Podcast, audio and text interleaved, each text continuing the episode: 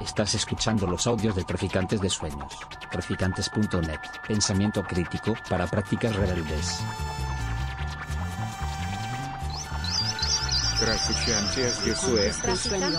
Traficantes de sueños. Bueno, pues damos comienzo. Eh, soy como un poco la maestra de ceremonias, pero ya he dejado como claro que es que no se me da bien. Entonces, como que en cualquier momento podemos romper la pequeña ceremonia que habíamos pactado durante estos días, porque además, claro, en verdad llevamos como, o sea, yo con Luis llevo hablando de esto como 20 años, ¿no? O 15, o... Y, y con Alba ya llevamos ahí un buen tiempo, o sea, como un año y medio, y entonces es como de repente una ficción, esto de, ya que vamos a hablar de la ficción, vamos a hablar de que esto es una ficción, ¿no? Es una ficción como que nosotros iniciemos una conversación aquí. Esto sería una gran mentira. Entonces, en cualquier momento nos podemos interrumpir, cambiar, porque si no yo sufro, si tengo que estar como haciéndome cargo de, de, que el funcionamiento sufriré. Pero bueno, en principio han confiado en mí, entonces vamos a... Exacto, sí. Me parece interesante también hacerlo como reflexión porque también creo que una de las cosas interesantes a poner sobre la mesa hoy cuando pensamos que puede la literatura, una de las cosas que puede es afectarnos. A mí me afecta hasta unos extremos insospechados. O sea, de hecho, no soporto ir a misa porque se me rompe la cabeza cuando oigo hablar al cura o tampoco soporto muchas presentaciones porque me echaría a llorar. O sea, a mí la, la palabra en general me afecta de una forma muy, muy profunda y creo que en los actos así públicos en general tendemos a ocultar esas afectaciones, ¿no? Es como te sitúas en un sitio, como ya tendríamos que convertir esto de repente quizá en un cine y hacer como que no nos pasa nada por, por hablar o por contarnos cosas. A mí me pasa, entonces ya he dicho esto y defiendo que nos pase, ¿no? y que no tengamos que fingir que nos pasan cosas porque nos contamos cosas, porque nos, nos decimos cosas, ¿no? Bueno. Dicho lo cual, hoy vamos a hablar de esta novela, eh, que es una novela que escribió Luis hace muchos años y además así fue, un proceso, yo creo que muy bonito, en verdad, muy costoso y muy bonito que llegara a ser publicada por la editorial en la que yo, pongamos entre comillas, que trabajo, digamos entre comillas que trabajo, más bien la trabajo yo a ella, o sea, y Alfonso, que es el otro editor de La Oveja Roja, fue un proceso muy curioso porque además Luis inicialmente mandó esta novela antes de, no, la mandó, digamos, tanto pensando en editarla, sino porque la estaba escribiendo, porque veníamos hacía muchos años, en esta conversación que os he dicho que teníamos, eh, como dos escritores de novelas anteriores que no, nos habíamos sentido mal con publicar, ¿no? y con el lugar, digamos, que se le daba a la literatura en el Estado español a la literatura sin más, como supuestamente si pensáramos que hay una literatura, ¿no? que parece que muchas veces parece que la hay. Yo creo que no la hay, pero tendemos a pensar que hay como una literatura. ¿no? Y no nos, no nos sentíamos muy bien con eso y, y, de eso hemos estado hablando años y años y años. ¿no? Y en medio de eso llegó esta novela. Y, y, luego llegó si se editaba o no en La Oveja o en otros lugares y, y finalmente se editó en La Oveja. Después de un proceso muy largo, que a mí me hace pensar mucho como que las cosas que tienen que pasar pasan, ¿no? Como que al final pasan. Y que además que pasen es algo realmente muy, muy, muy precioso. Eh, que eso es otra cosa que tampoco tendemos quizá a pensar mucho, ¿no? Uno piensa que el camino de lo literario es como más establecido y yo creo que no. O sea, no, creo que hay como un éxito, no creo que hay como unas editoriales mejores, peores, no creo, creo que, suceden cosas como muy, muy, muy delicadas, muy, muy concretas y muy necesarias y, muy vivas, muy orgánicas alrededor de la palabra. Y en este caso, que esto acabara aquí con este dibujo de Marx, en la portada y que finalmente fuera una oveja, yo creo que es que tenía que pasar. O sea, como, sí, y, y ha sido una cosa preciosa. ¿no? La, Oveja Roja es una editorial que tiene varias líneas, ¿no? y una de ellas es la de, la de novela, eh, la de narrativa. Y una parte del nombre del seminario era este de qué puede la literatura. ¿no? En nuestro caso, el hecho de que publiquemos narrativa, básicamente lo que hace que pueda es que eh, es yo creo que la línea en la que más creemos y la que peor nos va a nivel de ventas. Lo cual en nada, digamos, nos, baja el ánimo, porque en verdad yo creo que todas las ficciones que tenemos son absolutamente necesarias. O sea, así, necesarias. Em, entonces no me importa. Es como, además nosotros tenemos esta tendencia a hacer mil de cada uno, ¿no? No es como que hacemos poquitos, hacemos mil. Y, entonces yo sé que están ahí esperando esos libros. Entonces sé que si tenemos un depósito lo suficientemente grande y paciencia, llegarán. ¿No? Lo tengo como clarísimo. Lo tengo claro con la novela Emma, ¿no? Lo tengo claro con varias de las novelas, que no, que no. porque además sospecho mucho de las que funcionan por motivos que, bueno, me gustaría más luego abrir eh, al común, ¿no? Y, tengo claro que los clásicos del mañana no sabemos cuáles son. Eh, desde luego dudo que quizá las que funcionan. ¿no? no lo sabemos. Es una pregunta abierta maravillosamente al futuro. ¿no? Y bueno, eso era una de las cosas que, estaba como abierta a, pensarse. De hecho, nosotros tres coordinamos hace un año un seminario que se llamaba Usos Políticos de la Literatura frente al mercado existencial, eh, que luego hablaremos de eso. En ese momento es cuando ya llega Alba, ahí a, por lo menos a mi vida, la de Luis ya estaba antes, porque él es profe y le llevó una tesis que se llamaba Campesinos, Punks y Charnegos. Y, luego ella pues, se sumó a esta reflexión que Luis y yo llevábamos mucho tiempo y nos irá contando luego desde dónde, ¿no? desde esta insatisfacción con los usos del lenguaje, con los, los formatos del lenguaje, uno de los asuntos que nos hemos puesto ahí como que queremos tratar es este de las formas, o sea, de los, de los usos y, de, los usos legitimados y de, esas cosas forma-función, ¿no? O sea, qué formas tienen que tener las cosas que queremos decir para cumplir qué funciones, cuánto nos podemos mover de un discurso a otro, cuánto necesitamos ciertos discursos, porque así un, un poco una cosa que ya con esto quiero darle paso a Luis y luego ya volverá, eh, que yo le decía a Luis, em, digamos, yo no tengo como muy mitificada la ficción. Lo que sí que tengo claro es que hay cosas que no, no las podemos eh, razonar. Eh, que la única manera que vamos a tener de poderlas saber, creo que es ficcionarlas, de verdad, creo que es ficcionarlas. O sea, yo he acompañado, a mí lo que más me gusta casi es acompañar procesos de escritura, y acompañando procesos de escritura de gente me he dado cuenta de una cosa que es como, que se le decía Luis el otro día, ¿no? La trama piensa, la trama piensa cosas que no podrías pensar con conceptos.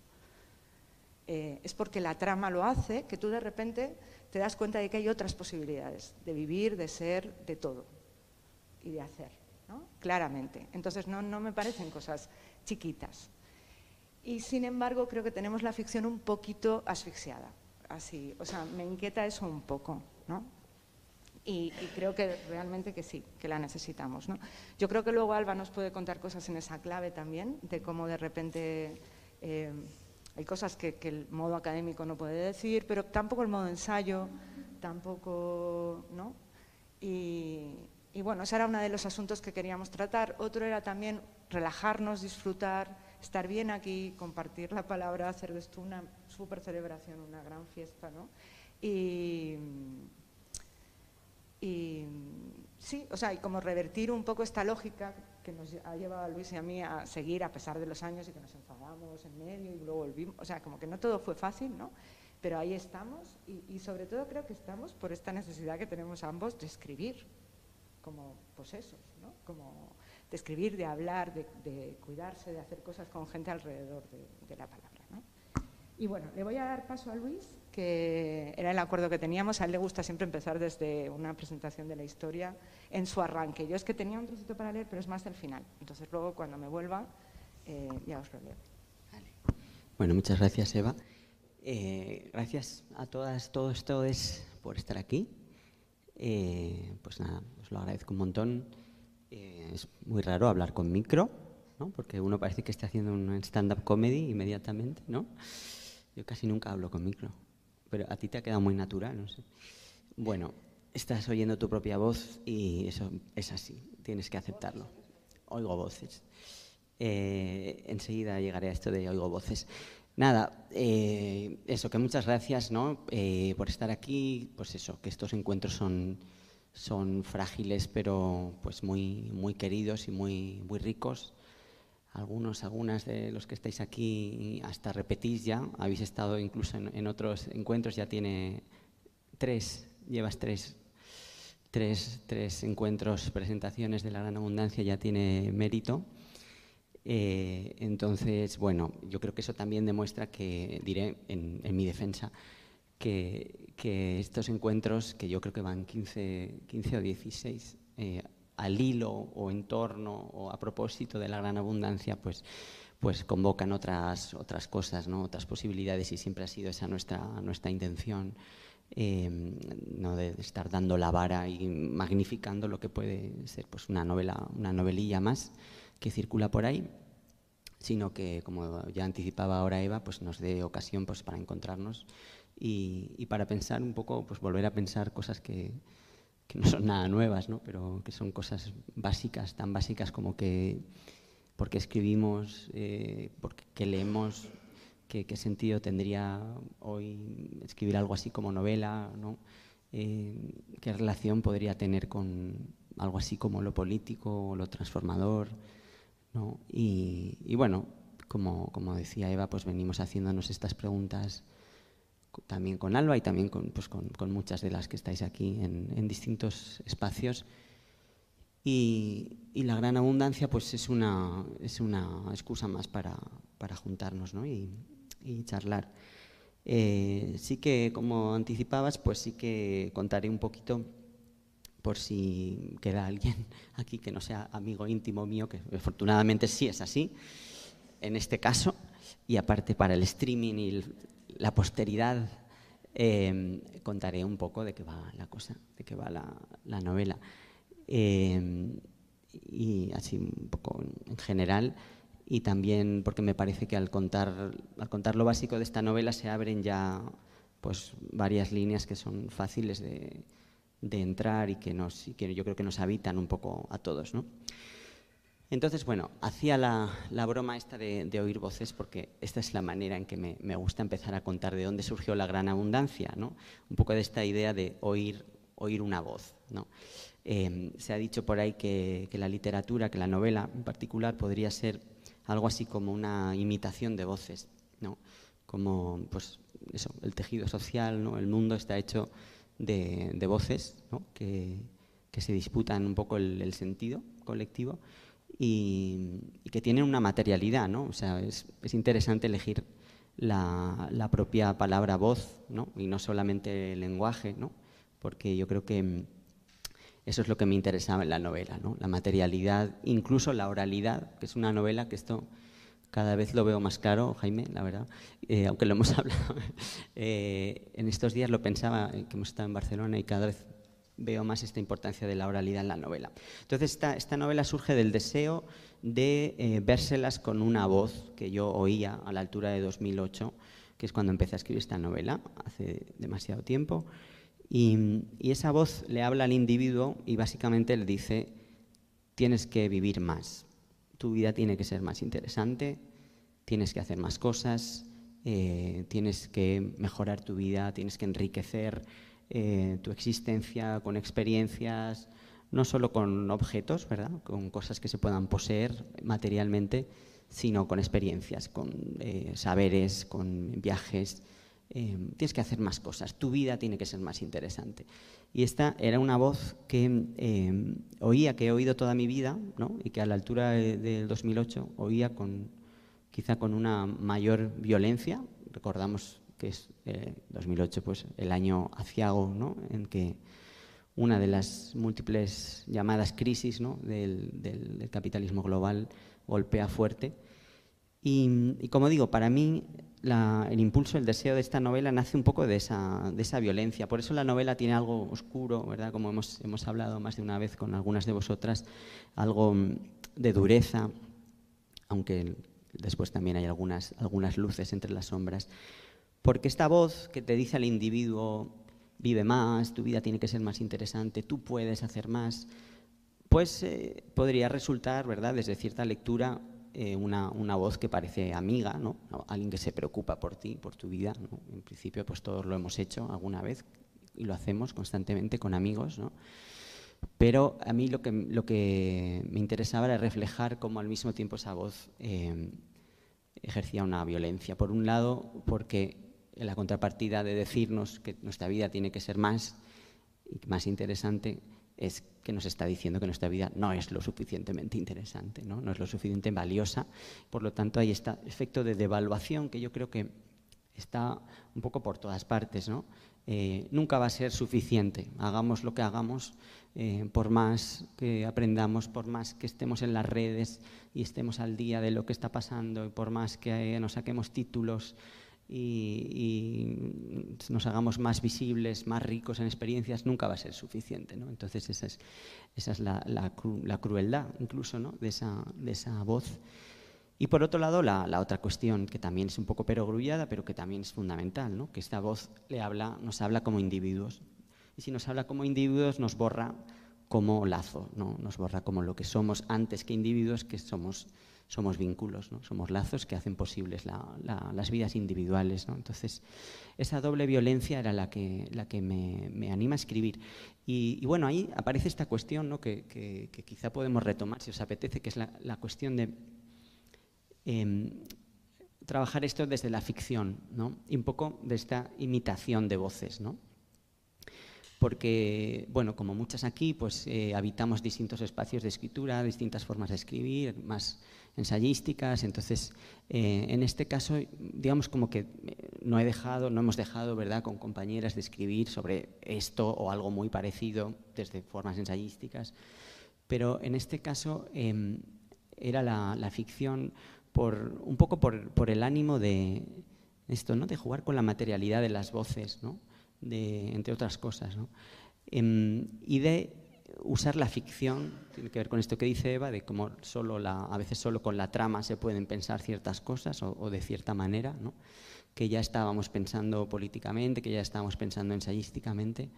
Y, qué pasaría si pensamos con la ficción esa forma de poder, ¿no? esa forma de poder que se presenta como un poder amigo, que se preocupa por el individuo, ¿no? y, y, entonces de ahí, la, ahí esa es la génesis de la novela.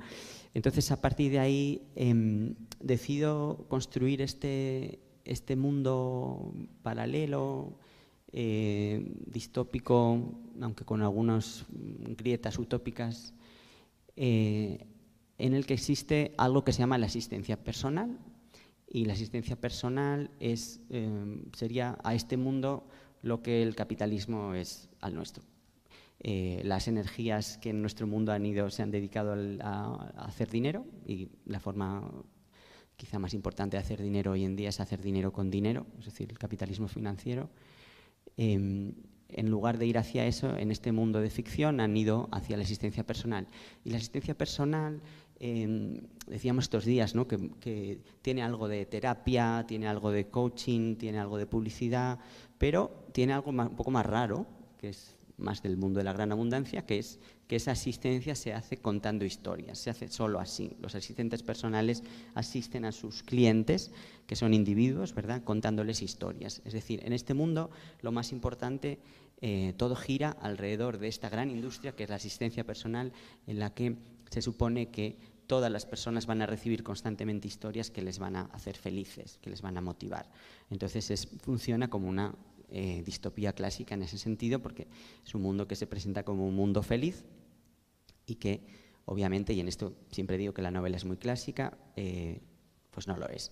Y, la trama se articula a través de ese descubrimiento, a través de esa sospecha de que este mundo feliz no, no es tal, ni mucho menos, y el protagonista... Em, hay un disparadero de trama, que es la desaparición de la, de la compañera del protagonista, y el protagonista sale corriendo en búsqueda de eh, esta persona que ha desaparecido, pero también en búsqueda de la posibilidad de vivir sin asistencia personal, o si es que alguien está viviendo así, o en los márgenes, o si es que se puede vivir de otra manera.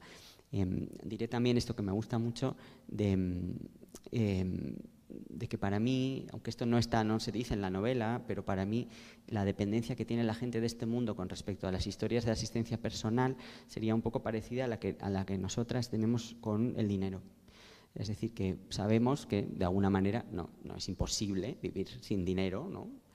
pero sabemos que, pues, que es difícil ¿no? y, que, y que todo conspira en contra de eso. ¿no? Y, si intentamos vivir sin dinero, pues eh, eso nos va a hacer daño, ¿no? Eh, va a ser difícil, le va a hacer daño a incluso pues eso, a nuestros cuerpos y a nuestras formas de, de estar. Eh, mm, hasta aquí, ¿no? Bien, pues de eso, de eso va la, la gran abundancia. Y vamos a ir circulando las palabras y no sé, teníamos ya, no me acuerdo de mirar a qué hora hemos empezado, pero teníamos un poco esa idea de como de no estar tampoco como más de 40, 50 minutos hablando nosotras, sino que circule la palabra si os apetece. Eh, con el micro siempre es un poco más raro, pero bueno. Eh, entonces, Alba, ¿quieres? Pues, eh, bueno, me ha gustado mucho cómo, cómo ha empezado Eva cuando has, cuando has, como has empezado a hablar de esta cuestión de qué nos hace la palabra. ¿no? Y efectivamente yo pensaba que la gran abundancia, que también de hecho tú lo comentaste en una de nuestras eh, conversaciones, era cómo es qué te hacen los relatos, ¿no? y qué, qué, es lo que te hacen los relatos, cómo te, cómo te construyen, qué te exigen, cómo te disciplinan. Y esto en realidad, claro, interesante para mí de toda esta cuestión, que es algo que también durante mucho tiempo con Luis hemos, y con Eva, como decía, más ahora era como toda esta cuestión de los relatos que nos cuentan versus nuestras maneras propias de contarnos. ¿no? Y de alguna manera, pues esta tesis que comentaba Eva fue un intento de pensar cómo la modernización del capitalismo pues nos, nos hizo sentirnos y pensarnos y hacernos un propio relato que efectivamente, pues básicamente lo que existen son un montón de, de borrados, ¿no? de, de, borrado de tradiciones, de un borrado de una historia, etc.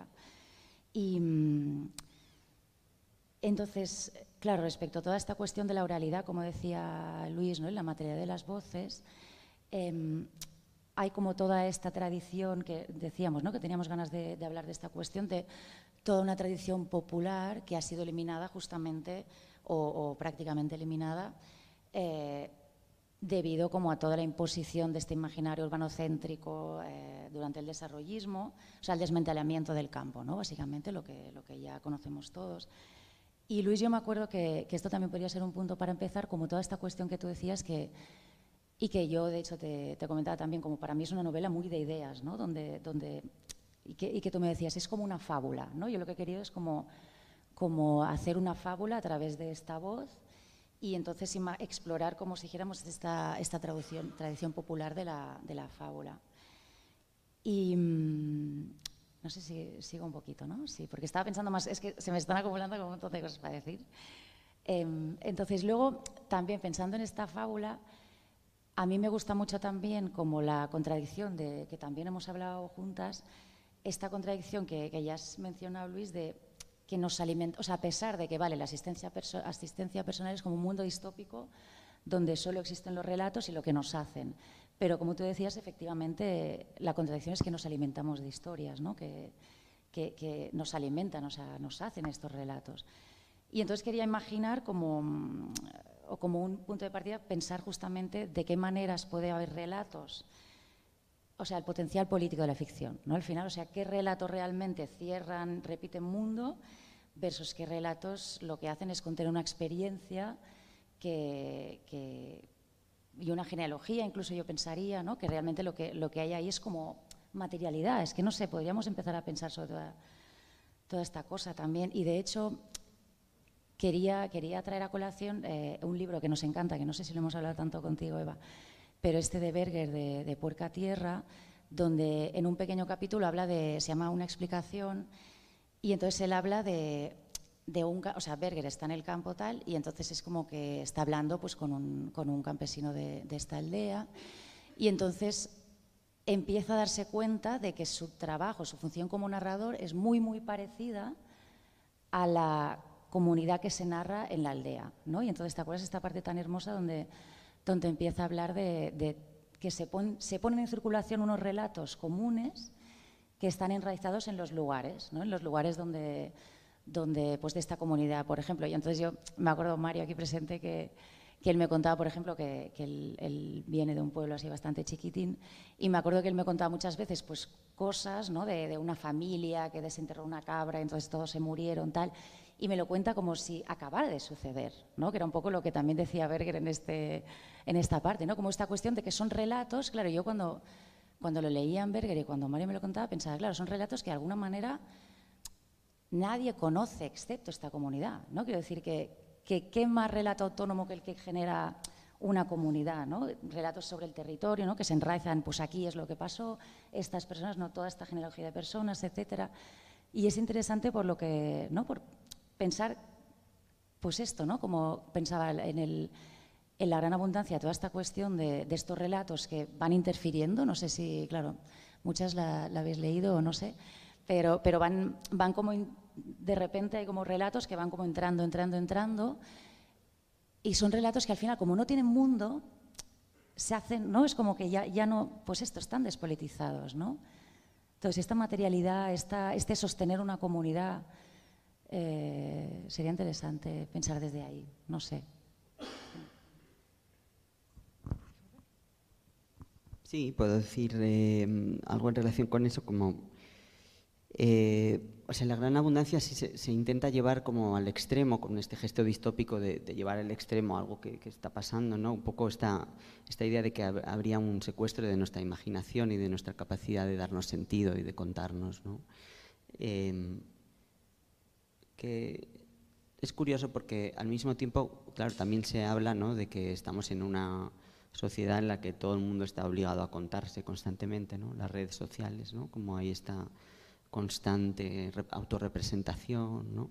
Pero claro, em, ese tipo de autorrepresentación tiene que ver con, esta, con este imperativo de esta voz ¿no? que le habla al individuo, que le dice que cuente constantemente un poco los méritos experienciales, ¿no? el currículum de experiencias que vamos acumulando para tratar de dar valor a nuestra vida que nunca es, que nunca es suficiente. Entonces, claro, esa es la paradoja, ¿no? que podría a veces parecer como que que vivimos, o sea, desde luego hay una gran abundancia ¿no? de, relatos en nuestro mundo y de, eh, ¿no? estamos inundados de, también de ficciones, ¿no? no hay falta de ficciones, ¿no? a veces cuando hablamos de defendemos la ficción, habría quien podría venir y decirnos, pero si estamos ¿no?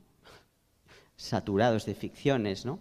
justamente de, eso va un poco la cosa, ¿no? de que estamos saturados de relatos, pero que están siempre eh, dentro de ese marco, ¿no? Eh, relatos que son incapaces de transformar ese marco de experiencia que es el de somos individuos con el trabajo infinito de darnos valor individualmente y, que, y borrando ¿no?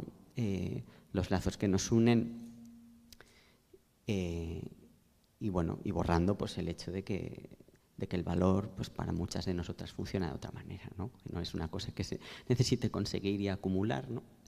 Em, entonces por ahí no al llevar al extremo toda, toda esta cuestión, por los, los, asistentes personales no he leído, podríamos leer algún, algún fragmento de la novela, suelo leer el principio, pero podríamos bueno, leer algo. ¿no? Los, los asistentes personales em, están constantemente utilizando historias en su, en su, pues, en su trabajo, ¿no? en este, en este eh, constante flujo, ¿no? para, ser consumidas, historias para un consumo rápido ¿no? por parte de individuos. Em, entonces, eh, lo que pasa ahí es que, eh, esto también lo suelo decir, es que lo que yo quería es que estas historias fueran interesantes, o sea, que, a mí me, gustaran, son historias que a mí me gustan, no son burdas, no son los asistentes personales eh, no, son, eh, no son como la publicidad de la tele, son un poco, y eso que la publicidad de la tele ¿no? Eh, se ha refinado un montón, ya todos son guiños al guiño, ironías y metacomentarios, y, pero yo lo que quise hacer, y esto es una, una cuestión que, literariamente para mí era muy importante, es darle a los asistentes personales todo lo mejor que yo tenía, las mejores herramientas filosóficas, literarias, ¿no? Em, entonces, lo que pasa ahí es que, claro, esas historias por un lado seducen, ¿no? Em, pero por otro lado, como tienen ese uso tan perverso, ¿no? Pues mm, provocan un gran rechazo. ¿Quién era el otro día? Hay varias personas que me dijeron esto de, ah, no, pero yo cuando empecé a leer eh, en Terrassa, ¿no? como esto de, ah, yo también quiero tener un asistente personal que me cuente historias, ¿no? Como que me más y más historias y son buenas y, ¿no? y, Y, y, claro, o sea, yo quería esa ambigüedad, quería esa ambigüedad y por eso quería que de alguna manera incluso, pues eso, mostrar que la literatura, que a veces en nuestros círculos es, bueno, una especie ¿no? de, también de, hay un cierto endiosamiento, ¿no? como que sería intocable ¿no? la literatura, mostrar que también ese discurso puede ser puesto en la máquina, ¿no? en la máquina de fabricar contenidos, ¿no?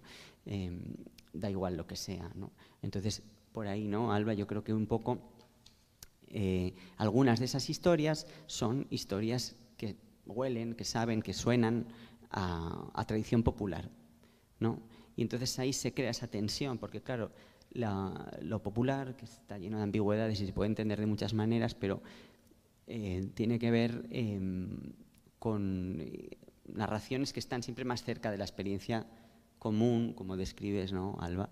Em, que no es que por eso sean mejores, ¿no? Luego dentro de, lo popular hay tensiones, hay, formas de, hay también formas de opresión, pero, sí que es un tipo de narración que estaría en el otro extremo en el sentido de que habría una comunidad que es capaz de contarse a sí misma, de, dar, lo que pasa ¿no? en, lo popular, transmitir lo que crees que, van a necesitar las otras generaciones.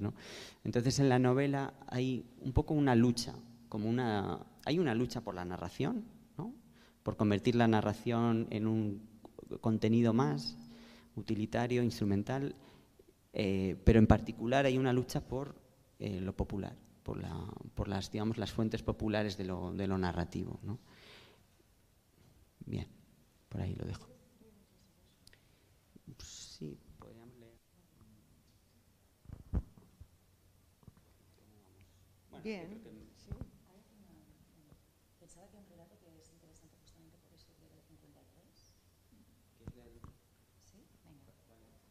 Es que me gusta, claro, me gusta porque justamente aludía como esta cuestión de lo popular y, de esta tradición.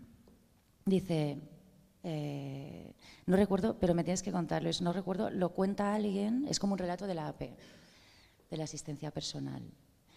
Eh, y dice, hace muchos, muchos años, una mujer llamada Igu Ross llegó con su pueblo a una zona arrasada perdón, por un volcán, buscando un sitio donde vivir. Su gente estaba muy asustada por el fuego y la lava, pero ella insistió en que debían vivir allí. Les contó que el fuego sería su amigo, que les ayudaría. Dos grupos se marcharon y se asentaron en las cercanías. Un tercero permaneció con Igu junto al volcán. En lugar de temer que la lava les cubriera, subieron hasta el cráter y canalizaron el fuego. No fue fácil y varios se dejaron la vida allí. Pero consiguieron inventar unas máquinas que aprovechaban la energía del volcán para realizar todas las tareas necesarias para la supervivencia. Y así ellos pudieron dedicarse únicamente a disfrutar de la vida contándose historias, mientras los otros dos grupos se dejaban la piel arando la tierra. Pasó el tiempo y de esas máquinas salía cada vez más humo, tanto que muchas empezaron a enfermar y hasta morir por problemas respiratorios. Pronto se hizo casi imposible vivir allí. Con carácter de urgencia, el pueblo convocó un consejo Igus esperaba lo que le iban a decir. O nos marchamos de aquí o inventamos rápidamente una máquina que limpie todo este humo. Ella respondió, lo que hay que inventar no es una máquina, sino una historia, una historia capaz de hacernos ver al humo otra vez como nuestro amigo.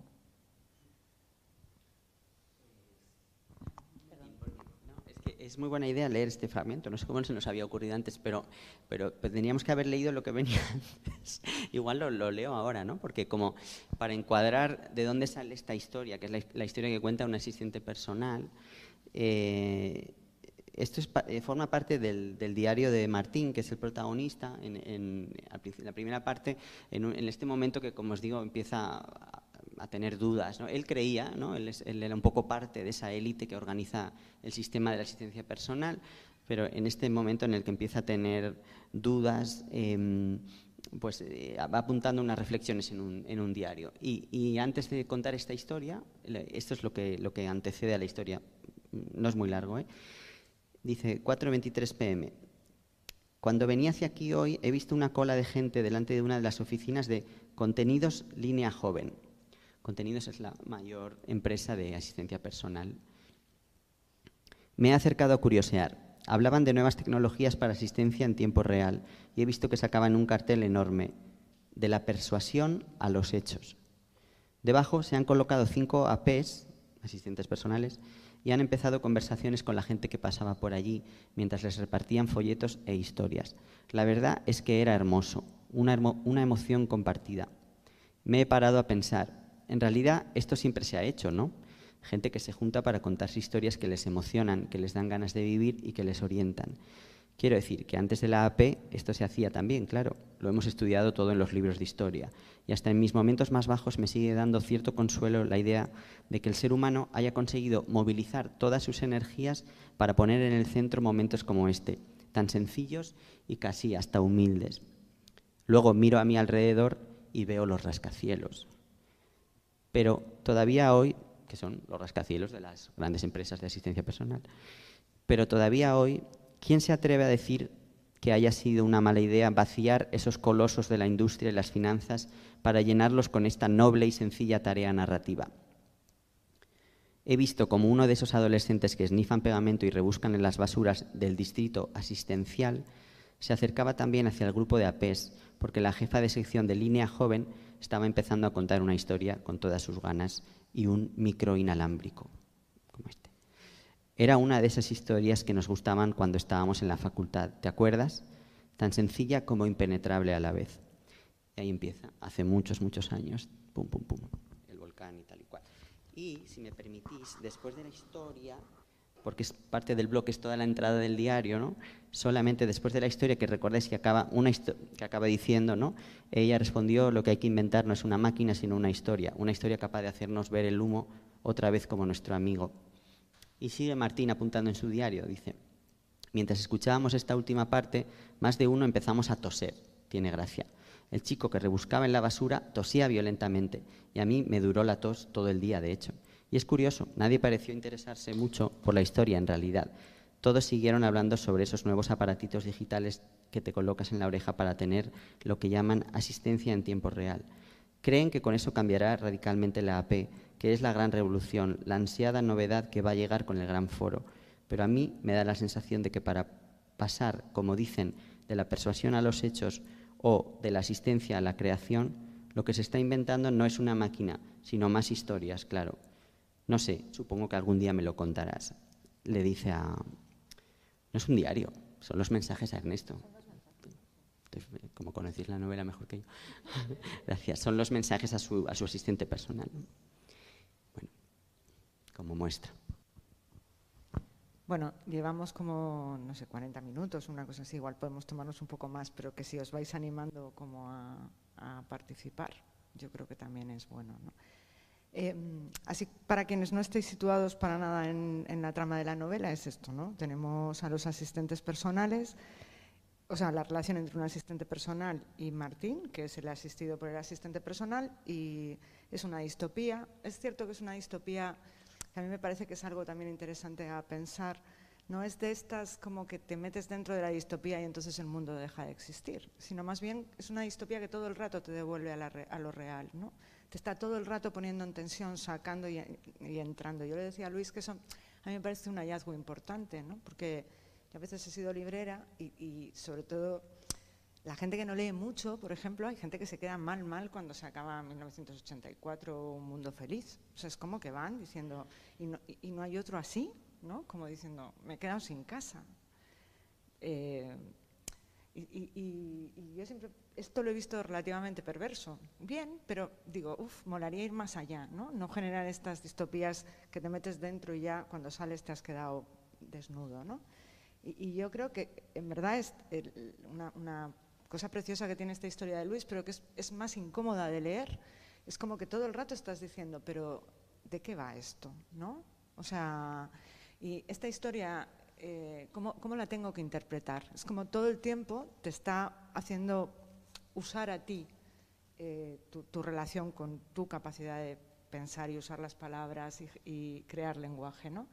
Y, y, eso es una de las cosas que me interesa poner sobre la mesa eh, en general hay mucho rechazo a este tipo de relatos. Cuando los relatos complejizan, ahora, o sea, las novelas se hacen complejas, se mezclan demasiadas tramas, en general hay rechazo.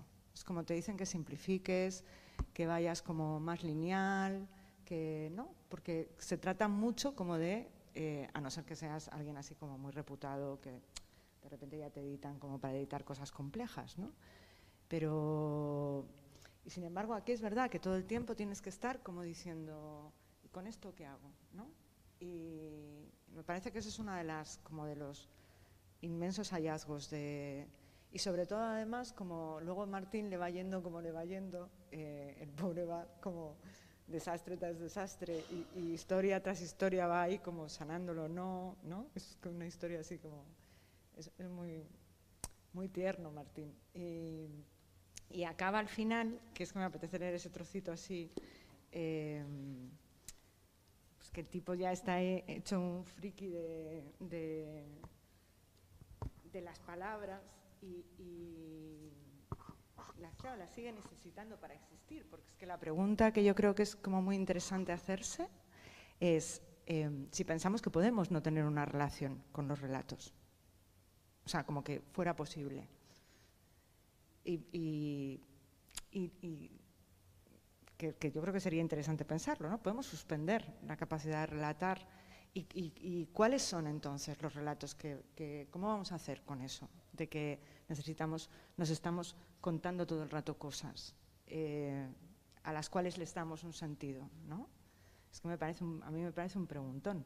Entonces, claro, Martín, que está harto de que se hayan generado todas estas grandes factorías de, de vender historias, contar historias, incluso hay momentos ahí como de apoteosis final ya de los grandes APs que se juntan y cuentan historias ya colectivas y todo el mundo está ahí como, ¿no? El, el tipo claro, huye de todo eso y entonces llega al final como a un campamento donde hay unos así como refugiados y así, y, y, entonces se pone a escribir ya como de la manera más material así como posible, ¿no? Y os voy a leer este trocito, él se llama Martín, ¿cómo era el apellido? No me acuerdo. Martín Loma. Vale, y entonces ya dice, bueno, ahora me llamo EMT, MT, solo eso, no he podido salvar mi nombre, me he puesto uno más pequeño para que no me lo puedan exprimir, pero tú todavía puedes salvar el tuyo. Él está ahí como en la calle, como... Yo me acuerdo que una vez conocí una chica que iba, o sea, que no quería editar, no quería nada, quería ir contando las historias por la calle a quien se encontrara, ¿no? Y las iba regalando, porque no quería, no quería caer, ¿no? Como en el sistema, era una máquina de producir historias brutal, iba por ahí, ¿no? Te quería ese vínculo. Esto me recuerda mucho a, este, a Martín. Y entonces está hablando con, con la protagonista, a la que se encuentra al final, y entonces le dice, pero tú todavía puedes salvar el tuyo, ¿no? Vamos, apúntalo aquí en la lista. Tengo casi toda la gente del campamento y luego quédate aquí un rato y escribimos algo juntos. ¿eh? Tenemos que darnos prisa, tenemos que dar antes de que ellos quiten. Tenemos que dar tanto que no puedan quitar nada. ¿Sabes? Alimentar lo que el hombre saja. Te parecerá una locura, pero creo que escribimos más rápido y más que ellos. No podrán atraparnos, no podrán meter todo lo que escribimos en sus carpetas verdes. Y si ponemos nuestros nombres en estas historias nuestras, a lo mejor todavía podemos recuperarlos. Si conseguimos que nuestros nombres tengan otra vida que no se agote. ¿no? Entonces, es, es, es, así como que además con el, cuando él estaba escribiéndola, lo miro porque él era otro de los acompañantes de la escritura, yo luego lo edité, pero estuvimos ahí, estaba este, esta cosa de, de cómo, cómo, qué iba a pasar al final, ¿no? con el pobre Martín. O sea, qué, qué, qué, qué esperanza o no iba a haber respecto a, a, a las historias. ¿no? Pues bueno. No sé si, os, si estáis ya alguien animado como para que os demos turno o si seguimos nosotros. ¿Lo podéis ir pensando? ¿Seguimos un poco? Bien.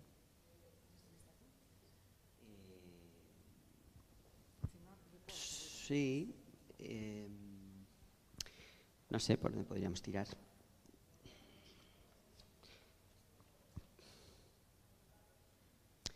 Bueno, no sé. Eh,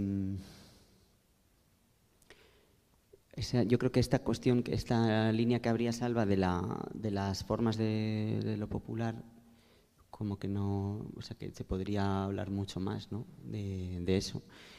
Eh, la, la, historia que has elegido, ¿no? que hace muchos, muchos años y tal, que, que resuena como muchas de las historias de la, de la AP, eh, pues eso, resuenan un poco a... Es como si los asistentes personales esto lo he pensado después, ¿no? De alguna manera como intuyeran que, que en esas historias es donde está eh, lo que más puede resistir a ese mundo. ¿no? Eh, porque es claro, el, el relato oral, popular, ¿no? que, que, pues eso, que, sabemos que algunos cuentos que tenemos hoy populares todavía que a lo mejor nos han contado nuestras abuelas, eh, pues tienen un origen incluso en el neolítico, ¿no? Eh, a veces estaba pensando cuando venía, eh, esto se, ha hablado también mucho, ¿no? De la medievalización de los cuentos populares, ¿no? Pensamos que los cuentos populares son como de castillos y princesas y no sé qué, de, muy edad media, pero muchos de ellos provienen de, de mucho antes, ¿no? Em, entonces, claro, nosotros jugábamos un poco también en eh, cuando hicimos el seminario y tal, un poco estaba esta idea. A mí me gusta preguntarme un poco cuáles podrían ser eh, relatos que tuvieran la fuerza del- que de- devinieran populares, ¿no? Hoy. Em, hay una cosa en este sentido que puedo contar que, que no sé si, si sabéis, que a mí me sorprendió mucho cuando la, cuando la descubrí, que es que estos, estos cuentos, los cuentos de- del tipo Cenicienta y Blancanieves, eh, parece según pues, de gente que ha estudiado estas cosas, eh, que han hecho arqueología, que son de esos cuentos que, se, que se hay muchas versiones, ¿no? o sea, obviamente se nos activa a todos Disney o las versiones del 19, ¿no? románticas, pero sí son cuentos que vienen desde el Neolítico y hay muchas versiones en muchos territorios, también aquí en, en Iberia, ¿no? en, en cada, cada rincón del, del estado hay sus versiones distintas y que, y que estos dicen estos, est- estos estudiosos que, que estos cuentos tenían que ver con implantar el, tabú del incesto e incluso el tabú del canibalismo. ¿no? O sea, como que estos cuentos ayudaron a que durante siglos y siglos los señoros eh, patriarcas de aquella época entendieran que no que tenían que dejar de bueno, violar incluso comerse a sus hijas. ¿no? Entonces esto es lo que está en el origen de, de, las Cenicientas y Blancanieves, que son esas niñas que eh, la mala no es la madrastra, ¿no? esta es la gran operación ¿no? de Disney, la- el malo es el padre. Si vais a las versiones ibéricas, que son las que yo conozco, ¿no? que, em, hay una que se llama Rabo de Burro, Los Tres Trajes, bueno, hay, hay diversas versiones. Siempre es o el demonio, que es una versión cristiana del padre, o el propio padre. Un padre que se quedó viudo y tenía una hija que se parecía mucho a su madre. Y así empiezan. Y entonces, bueno, el cuento es, eh, como en muchos cuentos populares, aparece esta cuestión, ¿no? El, débil, la persona que está en la posición débil, ¿no? Eh, no lo es tanto de repente, ¿no? El cuento le sirve, nos sirve para. Eh, mostrar que bueno, se puede salir de esa casa, te puedes ir corriendo y puedes entrar en una deriva ¿no? Em, en la que vas a necesitar ciertos eh, apoyos mágicos, ¿no? Em, pero, pero bueno, estos cuentos ayudaron con el tiempo pues a, a- limar y a contener pues uno de los aspectos más brutales de, del- de ese patriarcado arcaico. Claro, patriarcado, como sabemos muy bien, hasta el día de hoy continúa eh, en otras versiones. eh, el, capitalismo este que está, eh, ¿no? el, este que llamamos el, el- el- productivismo exis- existencial, si queréis, el mercado existencial, ¿no? el turbocapitalismo, el hipercapitalismo continúa eh, cargándose el planeta. Entonces es un poco como pensar cómo podríamos imaginar ¿no? Em, que fuera a lo mejor desde la ficción, porque obviamente cuando pensamos en política se nos activan discursos que tengan una relación con la verdad como muy fuerte, que, nos vayan a decir, eh, nos hagan un análisis eh, muy claro, sin ambigüedades, de qué es lo que está pasando, ¿no? dónde está el poder, dónde está la resistencia. Em, cuáles son cuáles, cuáles serían las posibles formas de transformar esto. Y esos discursos obviamente tienen su valor, pero y son importantísimos. Em, discursos que trabajan más desde pues, el análisis político, el ensayo, etcétera. Pero me parece que una de las cosas que yo quería investigar y que andamos investigando con, con compas es un poco eso, como y no podría haber una especie de, de sab- saber popular ficcional que use la ficción, que use la trama, ¿no? que nos ayudara también a, a contar los relatos que nos podrían sacar de estas violencias, ¿no? O sea, como que no, no minusvaloremos lo que, lo que pueden hacer eh, los relatos, ¿no? Em, está todo este tema, ¿no? De, de si la ficción, como apuntabas, Eva, también, ¿no? Incluso en el mundo editorial, ¿no? Si la ficción está hasta cierto punto denostada, ¿no? Es como si hablamos de cosas serias, déjate de cuentos, ¿no? Un poco, ¿no? Déjate de ficciones y déjate de, de cenicientas y de cuentos populares, ¿no? Eh, por un lado. O bien toda esa ficción del individuo, ¿no? Todo eso es lo que decíamos, toda esa ficción que es un consuelo para ese individuo precarizado, ¿no? Que es un consuelo sentimental eh, privado, privado, que no tiene una dimensión pública, ¿no? Que no tiene una dimensión política, es decir, como una ficción para el, para el ámbito privado, íntimo, como un pequeño consuelo, ¿no? Eh, para, para, el individuo que sufre pues los malestares del, del capitalismo. ¿no? Entonces, podría haber otra ficción, podría haber una ficción que disputara ¿no?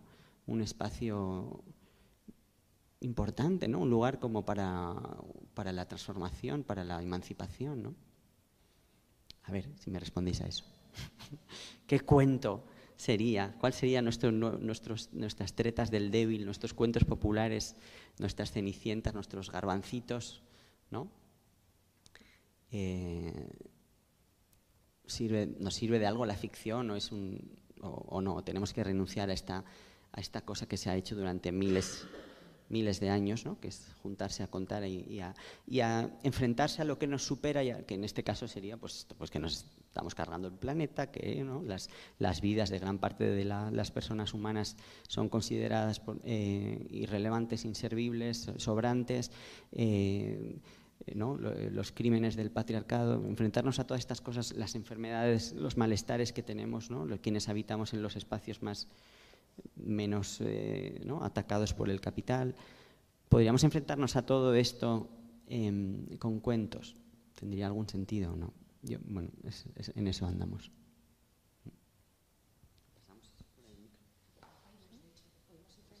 Ah, vale. Sí. No, yo tenía una idea que no sé si servirá. O sea, el, el problema que, hay, que había eh, con las ficciones es que est se est estaban en un mundo que había poca información y resulta que ahora eso ha cambiado y lo que hay es un montón de información y, lo que falta es la atención. Antes se ponía uno en medio de la, de la esquina hace 100 años, hablaba y le escuchaban porque, porque no había... Pero ahora resulta que lo que tenemos es una abundancia de información y lo que no hay es atención. Entonces, ¿cómo hilar eso si, si encima metemos más ficción, no, no acabo de verlo. No sé qué pensáis vosotros. Yo estoy totalmente de acuerdo en otra de las presentaciones y me ha vuelto la idea inmediatamente escuchándos. Eh, quizá el, eso, como la necesidad que me, me sobreviene enseguida escuchando es la de plantear la idea de una ecología del relato también. O sea, limitar la forma, igual que tenemos que limitar la forma en que consumimos y la forma en que producimos lo mismo con, con las historias, ¿no? Eh, como que me parece que el equilibrio tiene que, tiene que estar para que esta formulación que, Luis propone eh, opere en un sentido liberador. Y luego también pensaba al respecto de si existen historias que podamos contarnos ahora que de alguna forma afecten, intercepten, en, intervengan en, en, las problemáticas a las que nos enfrentamos poniendo el ejemplo del que tú partías, ¿no? del tabú del incesto, ahí, claro, la relación del vínculo es mucho más transparente o por lo menos es mucho más estrecha, ¿no? No, no te comas a tu hija. Eh, y cómo se cuenta la historia en ciertas comunidades también dibuja un vínculo mucho más accesible, ¿no? mesurado, estrecho. Ahora nos planteamos problemas, tú mismo has puesto sobre la mesa, ¿no? como la crisis medioambiental, la masificación de la pobreza, eh, etcétera, etcétera, que son, son problemáticas que están aquí, pero también están muy lejos, son masivas, es como una mancha de aceite. ¿Quién tiene los medios de producción de relato masificados para construir relatos sobre esa realidad? Bueno, pues la AP, ¿no?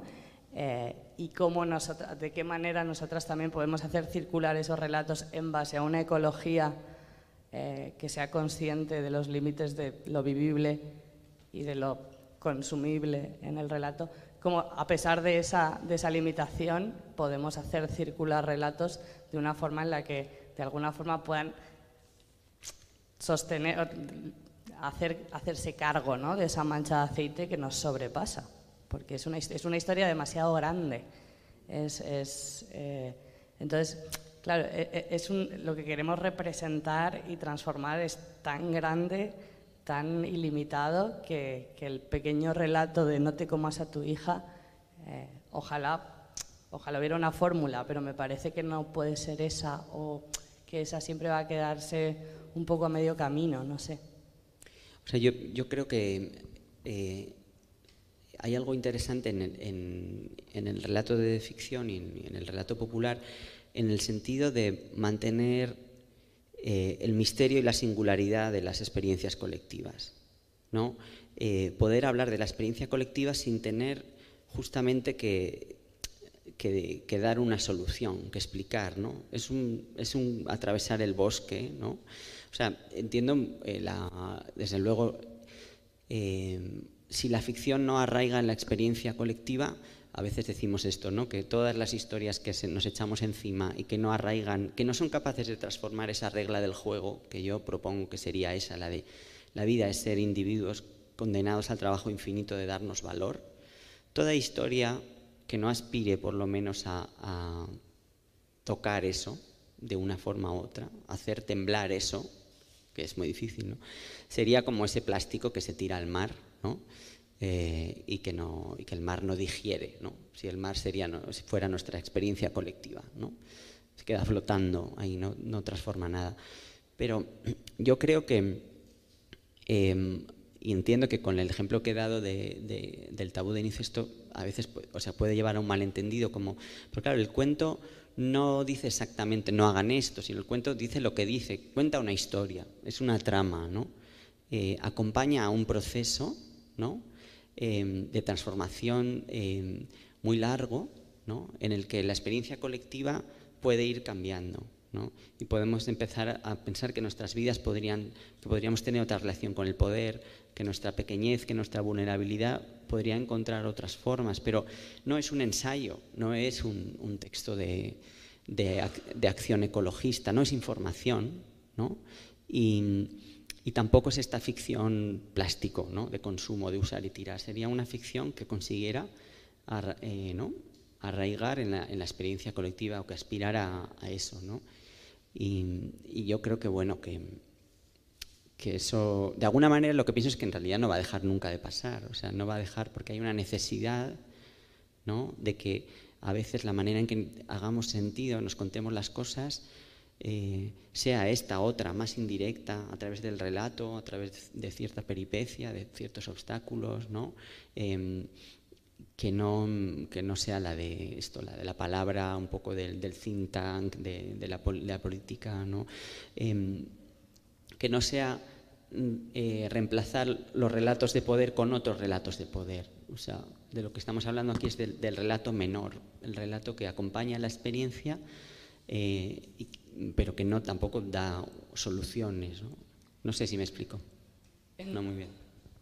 Sí, yo respecto a eso, eh, claro, nosotros ahí en, esto del seminario, que por cierto os invito que si queréis que os hagamos llegar los documentos así, que nos intercambiamos y así, pues que los tenemos y, os los podemos hacer llegar, ¿no? Que como que os podéis fumar, digamos, a, no es que hacemos mucho, hacemos una cosa como cada año y la iremos ahí como manteniendo, ¿no? Es un trabajo muy grande, ¿no? Pero respecto a esto, claro, uno de los empeños que, había en, es en, esta, en esta idea de, del hazte una vida, ¿no? Del, del, asistente personal diciéndote hazte una vida, hay como una negación de que estés vivo, ¿no?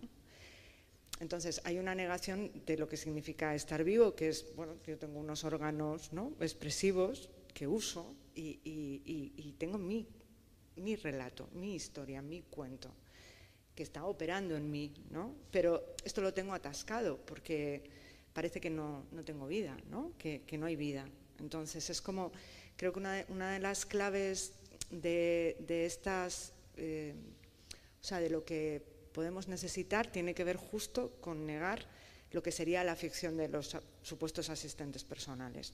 Eh, esta que viene a decirte, a suplantar como, como tu propia capacidad, tu, ser, tu ser mm, hablante, pensante, soñante, escribiente, ¿no? Por eso también se conjuga tanto este seminario con estas voces subalternas. O sea, Alba hace la tesis de punks, no sé qué, no sé cuántos, pero al final con la tesis no se queda contenta y entonces hace esta breve historia del capitalismo español y de mi abuela, porque su abuela tiene una historia. Todos tenemos historias. El asunto es que todos tenemos historias, todas tenemos historias. Las tenemos taponadas, no nos estamos relacionando con ellas, no, no, no estamos trabajando lo que esas historias nos han hecho, han hecho a nuestros contextos, a nuestros entornos, como, como nos han producido como sujetos. ¿no? Esto, no, esto nos daña. Eh, sin que sea autoayuda, sin que... Y esto es algo que está mucho presente en la novela de Luis, ¿no? en esa figura del que te asiste para desasistirte de ti, de tu propia capacidad de generación de relato. ¿no? Y de tu generación de relato constante con otros, porque no solo tenemos historias, es que nos las estamos contando todo el rato. Nos las cuenta nuestra madre, nos las cuentan nuestras amigas. Eh, bueno, entonces yo creo que una, una, cosa importante sí es esa, ¿no? Es, es, es ese o sea, es ese que no permitamos que cuando te digan hazte una vida, te están eh, diciendo no tienes una vida, no tienes una vida contable, eh, o lo que podrías contar no interesa nada. ¿no? Y yo creo que esto sí que es algo que nos, ha, que nos ha atravesado a todos. Entonces, esta búsqueda de los relatos que no están legitimados, que no se cuentan, que no, que, no autorizamos de nosotros mismos, ya no tanto ni tan siquiera identificando un sujeto subalterno, sino en nosotros mismos, qué es lo que no nos, no nos dejamos decirnos, o, y luego qué es lo que más resistencia tiene también esta sociedad neurotizada a escuchar. Eh, yo ahí, por ejemplo, a mí me parece muy interesante, eh, y esto me apetece así comentarlo, en el último tiempo con respecto a la ficción pasa que hay espacios incluso que es directamente como rechazo ya, es como, no, si es ensayo sí, ficción no. Porque la ficción no funciona o no funciona. Cuando yo en verdad creo que es que toda ficción funciona. Lo que necesita es un, un contexto para, para leerla, ¿no? Pero, claro, entonces empieza a haber esta dictadura de la novela que funciona, de la que habla todo el mundo, y ya está, se acabó.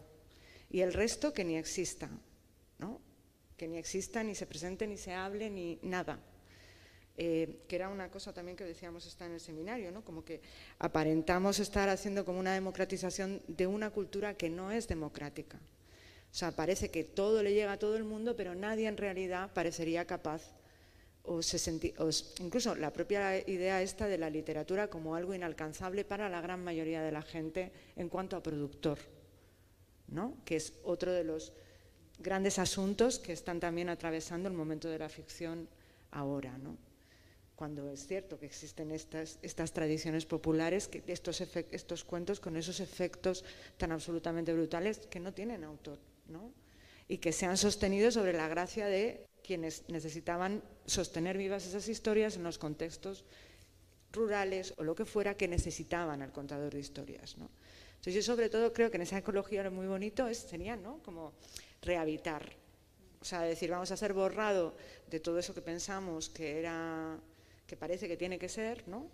Y, vamos entonces a dejarnos simplemente sentir, ser, o sea, simplemente un rato de divertirse. Por eso me gusta mucho, yo le decía a Luis que hay que resistirse a si la novela se vende o no se vende, o si funciona o no funciona. Hay, uno tiene que ir con su novela para adelante. Y yo le decía, hay que, la siguiente talleres, ¿no? Esta, esta idea tan bonita de que Luis, ya a mí me apetece que cuentes.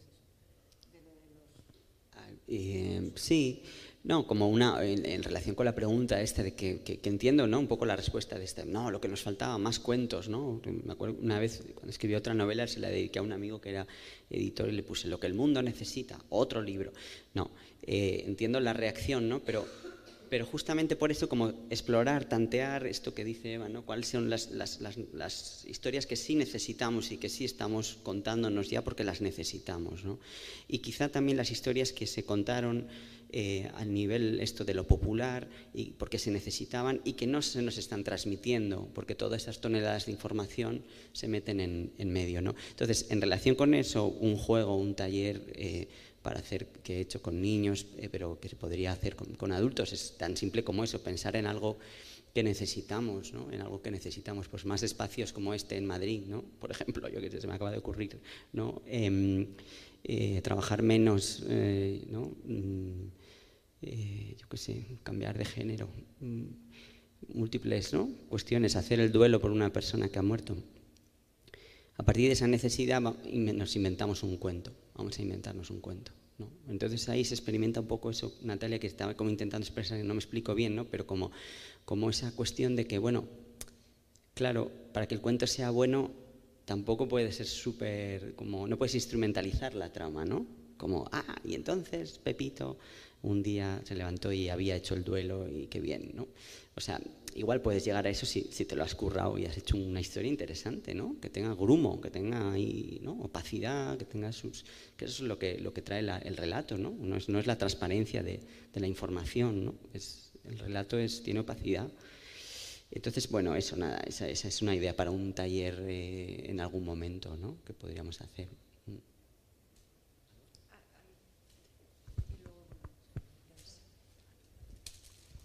Hola, ¿qué tal? Eh, nada, muchas gracias por la conversación, que está siendo muy interesante. Uh, yo quería, como no he leído el libro, eh, quería preguntarte, sobre todo a ti, eh, por la cuestión de la materialidad de la escritura, ¿no? que ha ido, eh, ha empezado la compañera hablando de cómo le afectan las palabras, ¿no? Entonces, bueno, así a modo de prólogo, ¿no? Pensando que, que, las palabras son pues, eh, quizá uno de los cuerpos más livianos que existen, pero eh, que pesan, que se meten dentro de nosotras, que salen fuera y que eso no, nos afectan por entero.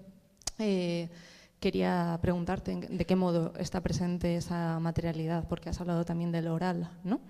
Y uh, incluso de los orígenes, cómo se transmiten esos, relatos que deberían pervivir en una supuesta eh, ecología de, la escritura. Si tuviéramos que meter eh, en el arca un, una serie de relatos, quizás eh, serían, para mí, sin duda, al menos aquellos que, se nos meten dentro porque trabajan con la materialidad de, la escritura oral, tipográfica, uh, coreográfica, um, gestual, hay, muchos, tipos. Um, y que, tiene que ver también, que no sé si eh, lo trabajas, porque me ha parecido escucharlo, eh, con, una concepción de lo que es la escritura, um, como esa fuerza que, que, eso, que no es la expresión eh, de un individuo, sino que es una fuerza inmensa que, nos pone en relación más que cualquier otra cosa. Una, eso, esa escritura en sentido expandido, podría ser oral, etcétera, etcétera. ¿no? Y que está incluso en nuestro ADN, ¿no? pensando que el ADN, si es eso mínimo que nos compone, pues es un código genético que se escribe a sí mismo además. Entonces, bueno, ¿en qué medida está eso en la novela y cómo lo desarrollas eso a nivel de materialidad? Que me da mucha curiosidad. Muchas gracias. Gracias a ti. Eh, en, el, en, el, origen, como comentaba antes, estaba esta cuestión de las, de las voces eh, un poco esta idea de yo tenía un, yo quería una, que la novela en ningún momento tuviera como un, una esta especie de como de discurso neutral como que no se sabe de dónde viene que abunda mucho en la, en la literatura no porque claro pero entonces pasa lo que decía Eva no son muchos discursos sociales no en aquel momento yo estaba estudiando con Ricardo Piglia que es este escritor argentino que ya murió eh, bueno, tenía una línea muy a lo Bakhtin, así, bueno, esta idea de los, los el, el, mundo está hecho de lenguajes, ¿no? El mundo está hecho de lenguajes sociales, el lenguaje del Estado, el lenguaje de los medios, el lenguaje del mundo de la cultura, eh, el lenguaje de la terapia, ¿no? Entonces yo quería que mm, fuera, y, en ese, y lo es, es muy fragmentaria, es muy heterogénea, ¿no? Hay, hay distintos estatutos del, del, del texto, hay, hay voces, hay más oralidad, pero también hay como documentos de la policía, hay, eh, eh, lenguaje burocrático, eh, hay todos estos lenguajes que se están disputando un poco la... Y hay, y hay la voz de lo popular ahí de fondo que reaparece.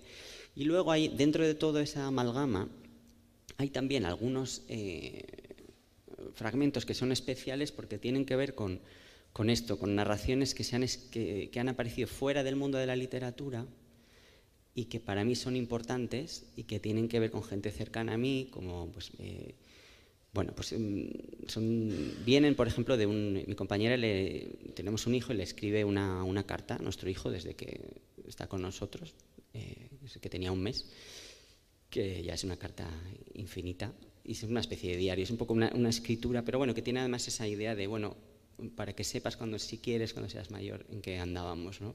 Entonces, ese es un uso ¿no? como muy particular, ¿no? de, pero claro, seguro que muchas de vosotras, ¿no? o sea, ¿quién hacemos, a veces nos ponemos a escribir así, ¿no? porque necesitamos, o sea, el diario es la, es la figura más típica, ¿no? pero cartas, eh, ese tipo de...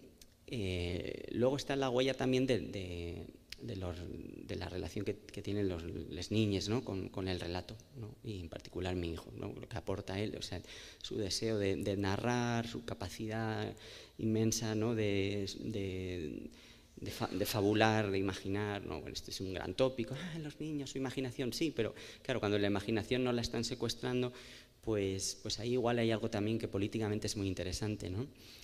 Y, luego está un relato que me contaba mi abuelo, que es un relato popular que es el relato de, Blancaflor, que es, un, que es una historia eh, de estas que se remontan al neolítico y que es una historia además dentro del mundo de los cuentos populares es bastante particular porque eh, hablábamos ¿no? con, con, amigas, eh, hay muchas versiones, y, pero coinciden en que eh, el personaje femenino es la que tiene la magia aquí. El, el, protagonista mm, es protagonista masculino, pero en realidad no haría nada sin Blanca Flor. Blanca Flor es la maga, es un poco la, la Medea, se dice. Bueno, lo que sea. El, la cuestión es que ese cuento se lo contó un amigo uh, en la guerra a mi abuelo y nos lo contaba mi hermana y a mí cuando éramos pequeños y lo grabamos en un casete y, y yo luego lo transcribí literalmente. Entonces, eh, aparece eso de repente también, ¿no? Ahí en medio de toda esa disputa de voces burocráticas, voces del poder, voces del, de este mercado existencial, ¿no? Aparece de repente este cuento de, de Blanca Flor y aparecen esos fragmentos de, de, alguien que escribe porque necesita escribir. Y bueno, no sé si te contesto, pero, pero eso serían como, como formas más encarnadas del relato o que en algún momento lo fueron, que en algún momento ha habido un cuerpo que ha necesitado esas palabras para vivir. Y que de alguna manera eso pudiera, pudiera todavía notarse. ¿no? Por ahí.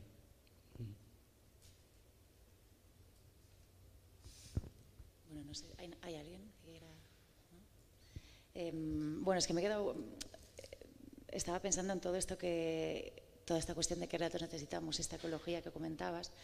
Y para, volver un poco a toda esta cuestión. Eh, claro, efectivamente hay como esta voz del niño ¿no? en, tu, en tu novela, que tampoco, o sea, que yo creo que son las voces que más se disputan, ¿no? como la de, la de un niño, no voy a hacer spoilers, pero, pero diríamos como esta cuestión que tú decías de, del relato desde la infancia, ¿no? de sigue contando, ¿no? como esta cuestión de, de, un, de un niño que, que inventa. ¿no? Y entonces estaba pensando toda esta cuestión de la, de la ecología de los relatos y de, por lo tanto, que sean situados, ¿no? como si vamos siguiendo con toda esta lógica de, de, lo que está arraigado, etcétera.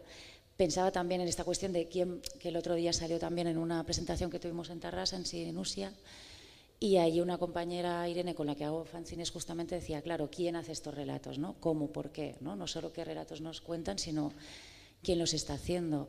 Nada, son como pequeñas gotitas de cosas que se me han ido ocurriendo, pero pensaba también esto que decías del taller, mi padre, cuando murió su, su madre hace un mes, ella, él lo que le salió es hacerle un relato a mi, a mi abuela. ¿no? Entonces la ceremonia, gracias a Dios, pudimos hacer nosotros, eh, fue básicamente mi padre haciendo todo un relato de, su, de toda su vida. Y pensaba también, Eva, en lo que comentaste también de tu abuelo, ¿no? de, de qué formas tenemos que darnos sentido. Y entonces yo pensaba, claro, ahí hay una cuestión que ahí lo relacionaré con, con toda esta tesis que decía Eva. Claro, yo cuando hice la tesis yo en realidad la hice porque mi abuela me había contado una cosa que, que, que, para ella no tenía importancia y que yo me he dado cuenta de que sí que tenía mucha importancia en muchísimos campos, y no solamente el campo del saber académico, ¿no? sino justamente el mundo que, que nos rodea. Y entonces lo que también me di cuenta es que yo, para hacerlo, no, no, podía solamente hacerlo desde un saber académico. O sea, no, no, no me, las palabras no me servían, ¿sabes?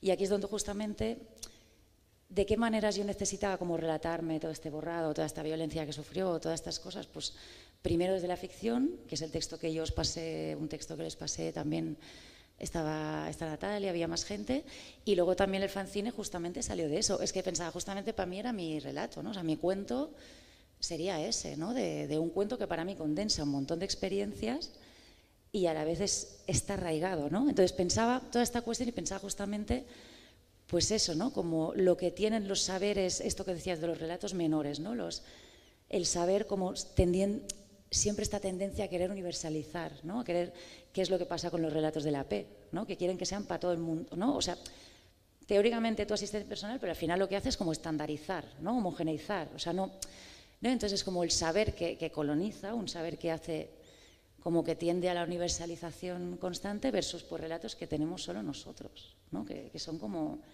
que el sentido está anclado a, pues, a cuerpos concretos, a comunidades concretas, a, a un espacio como pues esto, para evitar.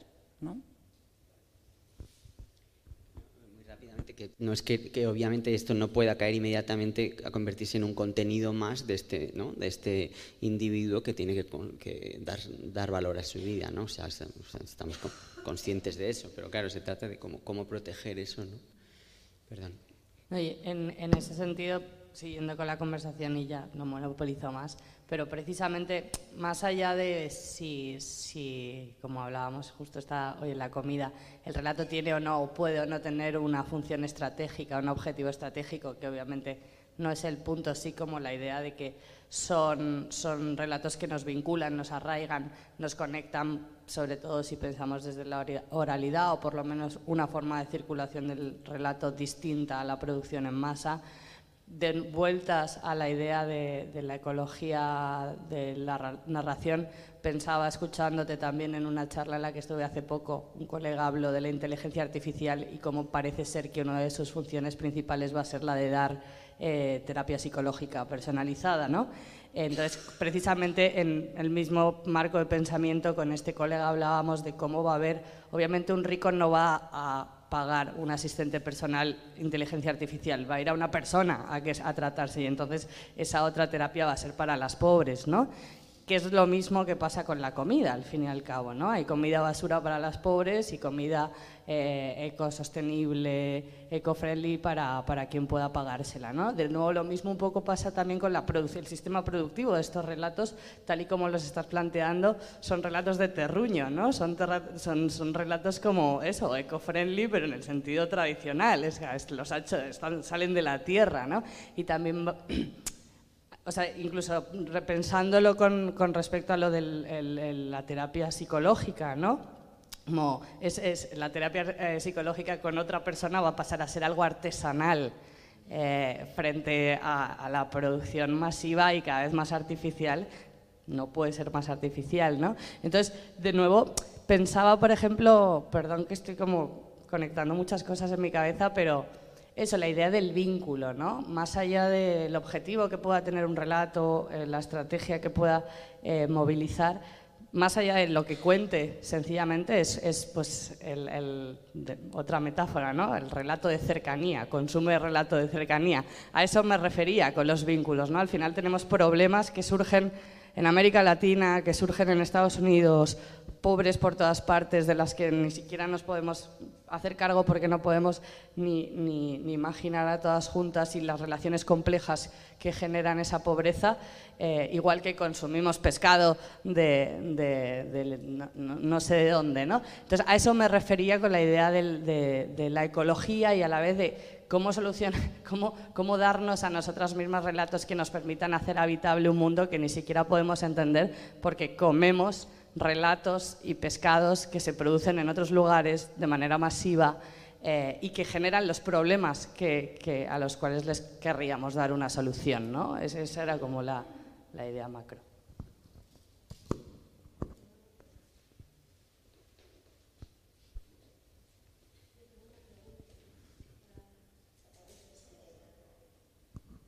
Yo tengo una pregunta que igual no va muy a cuento del libro, o sí, pero sí, aparte de lo que estáis como comentando, me hacía, me preguntaba a mí misma hace no mucho tiempo que cuál es la razón por la que, y a lo mejor no tiene mucho que ver, pero como es político y tiene algo que ver con, con, los cuentos, ¿no? con, con ese dar, como, eh, ¿cuál es la razón por la que todos, y creo que sí que no todas, o en general, nos, eh, igual no tiene mucho que ver. O sea, si me voy de madre, me... ¿cuál es la razón para que en España tengamos todos una especie de manía común de creernos de izquierdas? ¿no? Cuando, y lo estaba diciendo como un cuento, por todo esto que estamos hablando ahora de cuando que las cosas no sean masivas, que sean, ¿no? me parecía muy interesante cuando has empezado a hablar y has dicho que algo que te interesaba es que las cosas fueran ciertamente ambiguas, que no quedara tan clara si esa historia del asistente personal es perversa o, tiene esa, esa, forma de bondad. Y eso lo estaba, lo, estaba relacionando con esta cosa, porque ahora que estábamos hablando, yo estaba, me estaba pensando todo el rato en esa conferencia que tiene Vonnegut, que se llama La forma de las ideas, The Shape of Ideas, ¿no? y cuenta cómo son las formas de las ideas y, utiliza la cenicienta, me parece, Kafka, la cucaracha, como cuando empieza bien acaba fatal, cuando empieza... Y, son for, es formal, o sea que a lo mejor no tiene nada que ver, pero me, me pregunto por qué esa... Como hay, hay cuentos que no sé si, como decías tú, no son situados y son cuentos colonizadores que vienen de, otras, de, otras, de otros puntos, ¿no? Pero en esa conferencia que da Vonnegut de repente, claro, también es verdad que está en Estados Unidos en una puta universidad privada gringa, ¿no? Entonces, a lo mejor el contexto es parecido al nuestro ahora mismo, o sea, no somos tan, no somos tan ajenos a eso. Entonces, no sé si a lo mejor, igual la, historia que estoy haciendo, o sea, como que a lo mejor eh, esa, esa, esa historia masiva es precisamente la que amalgama, ¿no? O sea, porque los cuentos esos todo el mundo sabe qué es lo que le pasa a la mala del cuento a la pobre que tiene que ser fea y que es como algo que es muy simple, que tiene me da la sensación de que no es una ingeniería, o que tiene una ingeniería tan técnica que no tiene que ser tan barroca. No sé si no, me si no ha sido nada evidente con qué lo estoy conectando, con esa cosa como que de repente que es lo que me pasaba a partir de las elecciones, de repente todo el mundo es de izquierdas en un puto país de derechas, ¿no? O sea, ¿cuál es ese cuento común que tenemos todas, que por lo visto no, no sé muy bien cómo está creado, ¿no? De dónde se ha formado. No estoy diciendo con esto que no seamos de izquierdas, estoy diciendo cómo se generan esas historias, ¿no? Que son historias que son historias políticas, ¿no? Gracias. Bueno, no tengo por qué hablar. Yo sé, yo he hablado mucho, pero eh, me viene en la cabeza nada, esto como la ambigüedad también del, pues la ambigüedad de las, de las narraciones, quiero decir, eh, eh, obviamente que, la, que, las narraciones se pueden convertir en, en, mitos fundacionales eh, absolutamente reaccionarios, inmovilistas, pero es un poco lo que tratamos de decir, ¿no? de cómo hay distintos usos, ¿no? hay distintos... se puede hacer un uso menor del, del, del relato, ¿no? Em, en este caso, si la hegemonía es esta, la hegemonía yo creo que es esta, es la de somos la obligación de ser un individuo que tiene que dar valor a su vida, ¿no? Eh, entonces, digamos que, mm, eso es un, ese, es para mí el gran relato, quiero decir, el, relato fundacional ¿no? bajo el cual vivimos. Ese es el marco de nuestra experiencia. ¿no? Eh, nos han contado que la vida es eso, no, ese es el relato tácito. Entonces, mm, dentro de ese relato, claro, es, la cárcel de la libertad, es caben muchos otros relatos, no es un poder autoritario, ¿no?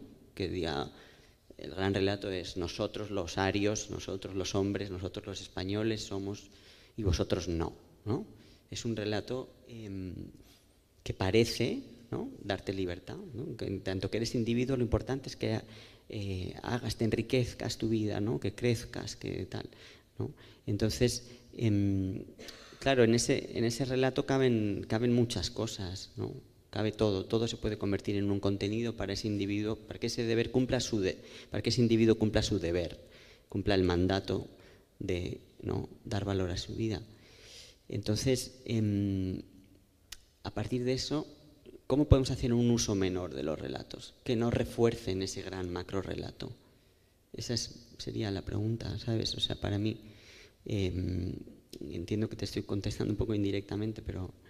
Em, y otra cosa que oigo en lo que dices es que me parece oír, igual me equivoco Blanca, pero como cuando aludías a lo de la ambigüedad con los asistentes personales, de que son, son atractivos, ¿no? También, eh, sí, desde luego, o sea, hay el peligro de, caer en un, purismo, como siempre que se habla de política y de cualquier cosa, ¿no? y decir, no, estos sí son los relatos, ¿no? este sí es el uso popular de los relatos.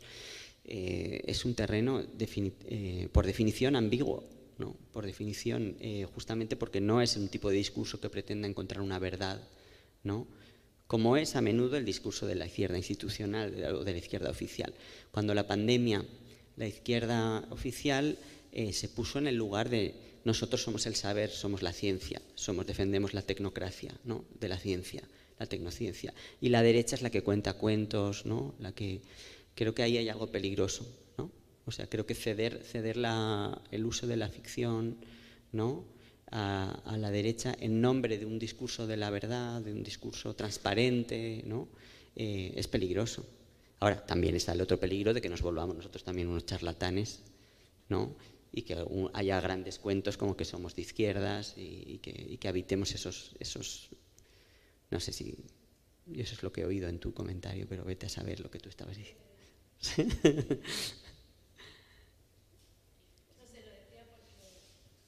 Lo decía porque en esa conferencia de Vonnegut una cosa que me parece maravillosa es que da una clase magistral. Y sin embargo no, no, parece como un abuelo que está sentado debajo de un árbol contando una historia, ¿no? que es un poco lo que estabas diciendo tú. Y de repente a mí cuando estabas hablando de que en la universidad no se pueden hacer, la universidad es lo que hacemos en la universidad. ¿no? Los discursos académicos son los discursos que hacemos en la academia. O sea que hasta cierto punto esa forma académica, o sea, siempre ha habido académicos diferentes, o que, que hayan hecho formas diferentes. Entonces, como, sí, me parece otorgarle demasiado, igual que darle demasiada presencia a los cuentos de derechas o de... Yo lo que, a lo que iba era cómo, cómo funciona esa forma de, tener de, llevar a unos hijos a un, a un, colegio privado y tener un seguro médico privado y creerte que eres de izquierdas. Eso es a lo que, o sea, esa, esa historia, esa forma es lo que decía, como de dónde, cómo funciona eso, porque funciona como de una manera muy masiva, ¿no? ¿no? No es muy individual, es bastante colectiva, pero igual es que no tiene nada que ver en realidad, o sea, como...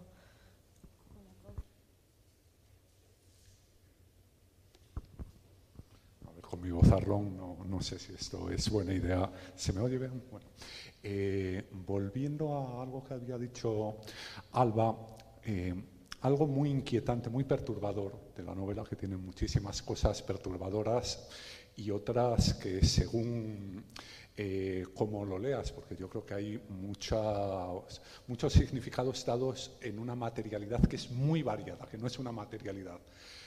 son muchas. Por ejemplo, el, personaje que representa más marcadamente la, asistencia personal, que es con el que se está intercambiando el comienzo de la novela Mensajes, el protagonista, la voz de ese personaje es muy curiosa porque es una voz mm, que parece un martillo pilón, una voz eh, que no tiene, no duda, lo repite todo machaconamente, se te mete en la conciencia de una forma totalmente persuasiva y parece que hace eso eh, para eh, beneficiarte, para beneficiar en este caso a, su amigo. Pero en la novela, la propia eh, asistencia personal, una de las cosas más perversas que tiene, mm, es que Luis, la verdad es que en, tan pocas páginas se inventa toda una historia de porque esa, la, la asistencia personal está en crisis, está buscando eh, nuevas fuentes. Y una de las eh, cosas que eh, puede surgir con, con, una historia tan bonita como la del volcán que han leído es que esa historia tiene como un componente de lo que se está hablando aquí muy, muy popular. Y sin embargo, es una historia que parece que va a triunfar en el mercado de la asistencia personal, porque en ese mercado se están dando cuenta que las historias de una oralidad más, no voy a decir pura, pero eh, más intensa, mm, lo que más nos podría gustar para establecer vínculos son las que mejor funcionan para esa manipulación personalizada eh, que busca la, la, asistencia personal. Es decir, es como si la materia de lo oral fuese la mejor materia prima para construir o para producir estas drogas poderosas que quiere producir la, asistencia personal y que de nuevo están muy estratificadas. O sea, parece que de esa materia se sacan las mejores drogas, las que va a consumir eh, la élite. Y eso me parece muy perverso, porque eh, tiene que ver con lo que había dicho Alba de cómo las historias se desarraigan. Y al desarraigarse, al perder su vínculo, al no estar siendo compartidas, las historias más hermosas pueden ser las más manipuladoras. Y esto me, parece que está dado en, muchos puntos de la novela con una intensidad eh, tremenda. Y la, historia que han leído es particularmente representativa, una historia tan bonita con un uso tan, eh, tan perverso. Totally agree. Estoy de acuerdo, Jaime. no, está muy bien visto, sí. Creo que.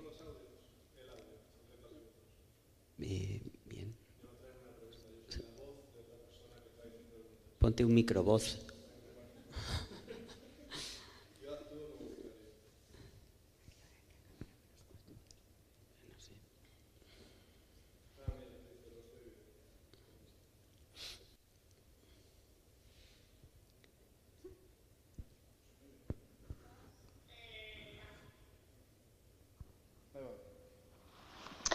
Bueno, si, hay turno de preguntas, eh, a mí siempre me queda la duda de por qué Luis tiene la necesidad de al final de la novela meter una parte como más académica, ¿no?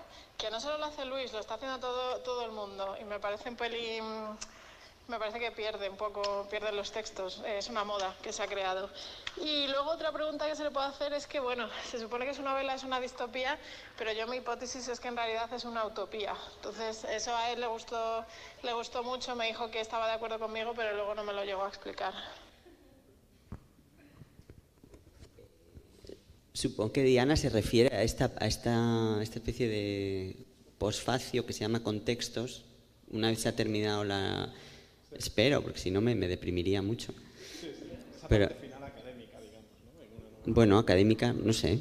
O sea, es, es, la parte donde digo, se llama contextos, ya se ha terminado la novela y digo, pues que mientras iba escribiendo eh, salieron, em, o sea, he usado, he copiado, he plagiado trozos de cosas, a veces sin darme cuenta, otras, y, pongo aquí una lista de algunas de ellas, no sé, tan académico es eso, sí, como la bibliografía, ¿no? La lista de bibliografía. Eh, vale, perdón.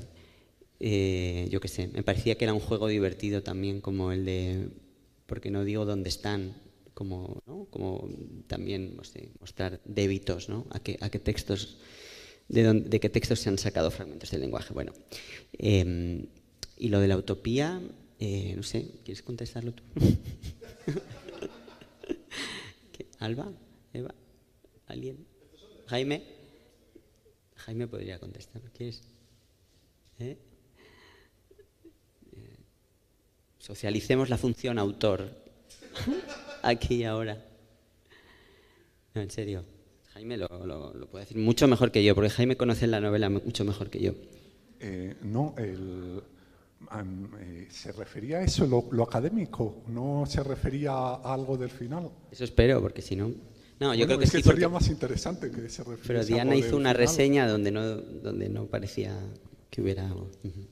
Claro, eh, lo de eh, utopía o distopía, mm, eh, la, novela tiene una dureza mm, que es de, un mundo desagradable, a la vez como, como decía antes Seba, que es nuestro mundo. O sea, y el, espejo es particularmente lacerante para el lector y la exigencia de la novela siempre es muy alta, aunque el, disfrute también pueda, pueda serlo.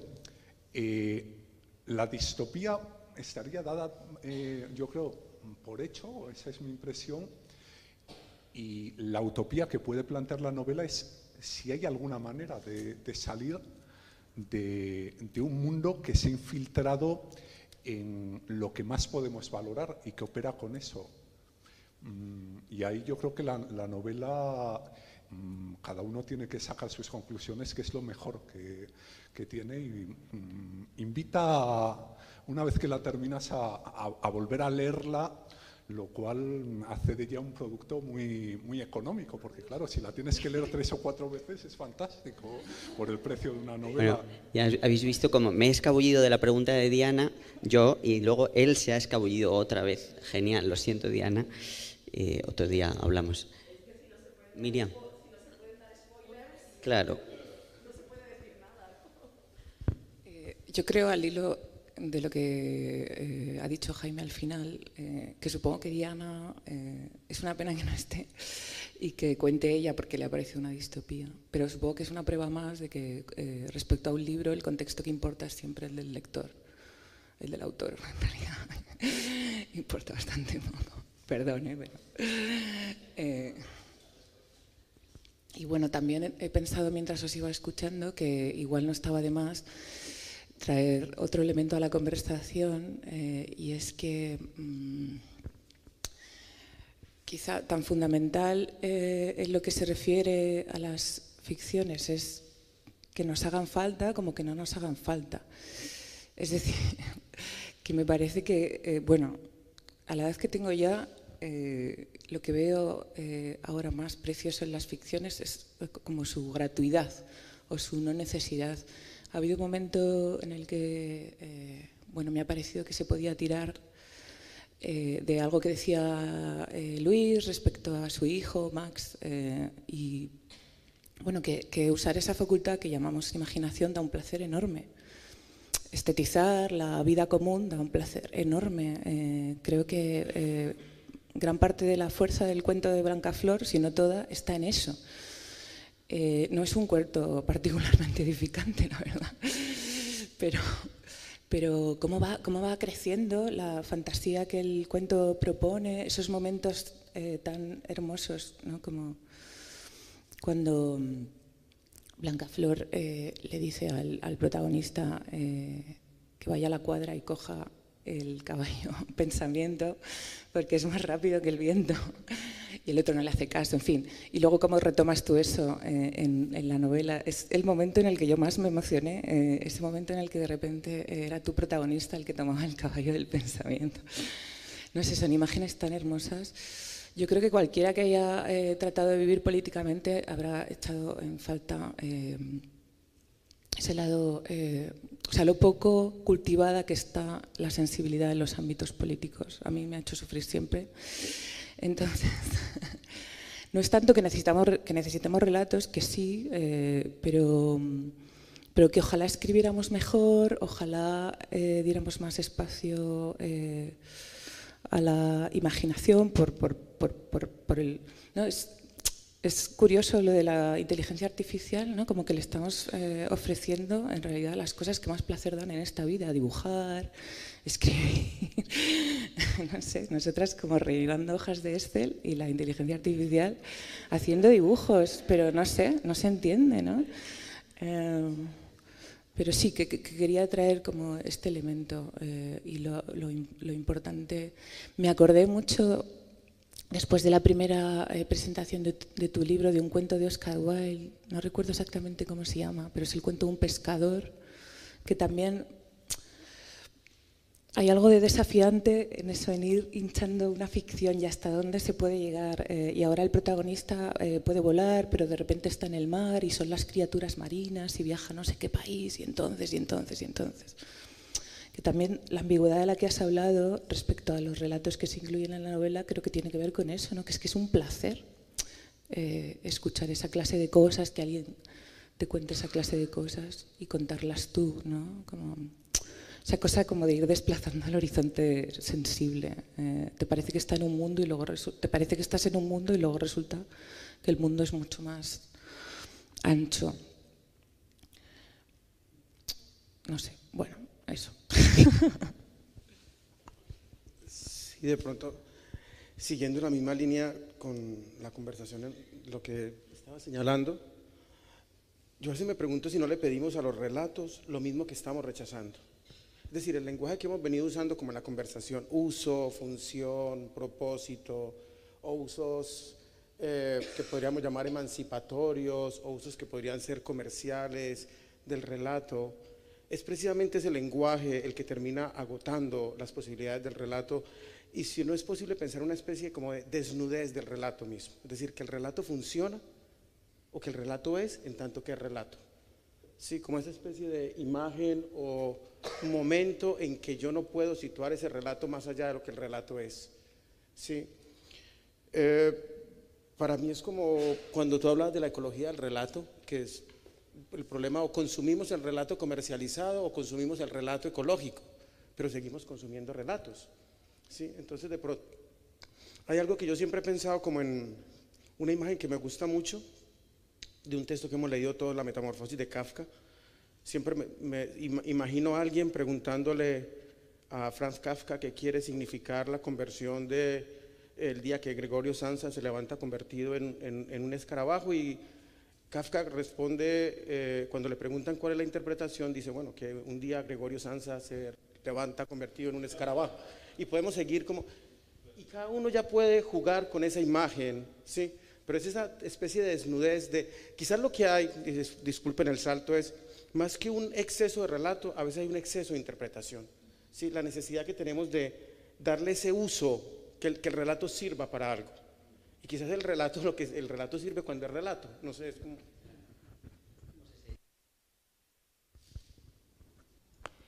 sería como vivamos más, que la vida sea más esa vida del contar, ¿no? del dibujar, del, ¿no? del disfrutar de la imaginación y no, Eh, no tanto poner al- el relato, el placer, ¿no? al servicio, al servicio de una supuesta vida más importante, sino que cuando decimos usos políticos de la escritura, quizá también lo que estamos diciendo es que, que la escritura, la imaginación, el relato tengan eh, un espacio central en nuestra vida, el placer, el deseo de contar, ¿no? Em, esto está en la novela, claro, al final, ¿no? Y al principio del todo, que es en la portada, ¿no? En la portada de, Max, de mi hijo, que son todos estos dibujitos, que es toda esta ab- abundancia eh, de imaginación, ¿no? Que esta idea de cómo... em, y como, como es- describes muy bien, Miriam, ¿no? Como con ese placer de imaginar, porque sí, ¿no? Entonces entiendo, entiendo lo que, lo que decís, me parece que además está muy bien, ¿no? Que haya, que haya habido este, esta contravoz, ¿no? Un poco cuando, porque puede parecer que efectivamente estamos reinstrumentalizando, ¿no? El, el relato. Pero claro, no sé, sería más pensar uso en el sentido de, de liberar al relato de, de los paraqués, ¿no? Y que aparezca un uso colectivo, ¿no? Que aparezca eh, un uso que puede ser un uso completamente eh, del juego, ¿no? Una, una, como una como, como le brotan las historias a, una niña, ¿no? O sea, sí, no sé. Mm, Pero bueno, yo he hablado mucho, igual. Bueno, hola, ¿qué tal? Me ha costado ahí como dos horas tomar valor para decir algo. Eh, yo no he leído la novela, eh, me la voy a leer, la verdad es que... Y venía pensando, ¿no? En función de lo que comentabas y un poco de la pregunta originaria, ¿no? De que... No me acuerdo exactamente cuál era, pero qué uso, ¿no? Eh, ¿Para qué la literatura? O sea, yo eh, como que a veces igual confundo un poco como mi estado, como mi sentir personal con, con un momento de época colectivo pero yo sé que siento como una cierta sobredosis de diagnóstico, ¿no? Y que eso tiene que ver con el ensayo, como que el diagnóstico de alguna forma ah, mapea, eh, orienta, pero también encierra, ¿no? Como que genera mundos un poco cerrados que nos dan un poco de calorcito, porque igual los entendemos mejor, pero que también nos asfixia, ¿no? Y creo que justamente la literatura tiene como ese potencial de abrir munditos, ¿no? Como de colarse, digamos, por, por, estos huecos de- del diagnóstico, ¿no? De, de te voy a contar mi mirada del mundo, ahora que tanta gente, que todos queremos contar cómo vemos el mundo, ¿no? Que hay como pues con mucha interpretación ¿no? y como una especie de necesidad de posicionamiento y de opinión y como que se cuela ahí por, por las rendijitas ¿no?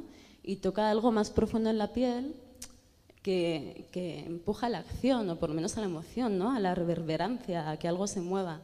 Entonces yo creo que, que sin pensarlo en términos instrumentalistas, pero sí como algo necesario, como algo que se necesita para la vida, ¿no? algo vital, eh, sí que necesitamos que se abran esos mundos y que quizás, eh, como la vida es cíclica, hay tiempos más para el pensamiento y el diagnóstico, pero estamos un poco atragantadas de pensamiento y de diagnóstico, y luego llegan tiempos más para la acción. Y que en ese momento del tiempo para la acción y para la emoción y para el encontrarse con los otros, el relato, la palabra, el relato colectivo, ¿no? no el relato que cierra, sino el relato que abre, es muy necesario.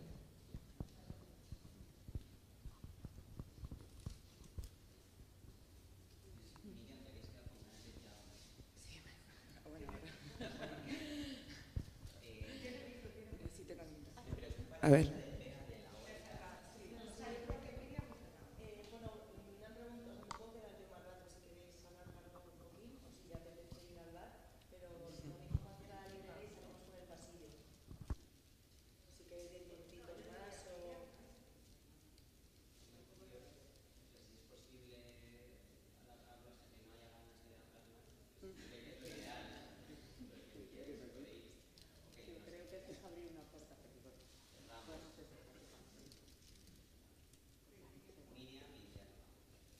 Bueno, era una cosa pequeñita. Eh, que, creo que la invención de formas es un placer y luego que conforme te vas haciendo mayor, eh, hay una frase que yo cito siempre de un cineasta que decía eh, que la percepción sin forma es agotadora. ¿no? Que una está viendo, sintiendo cosas. Si no das forma a eso, acabas muy, muy agotada. Y y, que, notamos también eh, em, la, frase esta misma que acabo de citar es una forma en sí y hay da una extraña alegría porque de repente es un... Es un eh, yo cuando la leí por primera vez pensé, ah, llevo años pensando en esto eh, de manera más o menos dispersa y de repente alguien me la ha ofrecido ¿no? en esta forma concentrada, una perla perfectamente citable. ¿no? Em, bueno, esto que también ofrece eh, el, no sé, el, pensamiento, ¿no? esta concentración que es tan eh, preciosa. Pero bueno, que una razón más para eh, tratar de dar forma a nuestras propias vidas, ¿no? pues para estar menos cansadas. Y ya.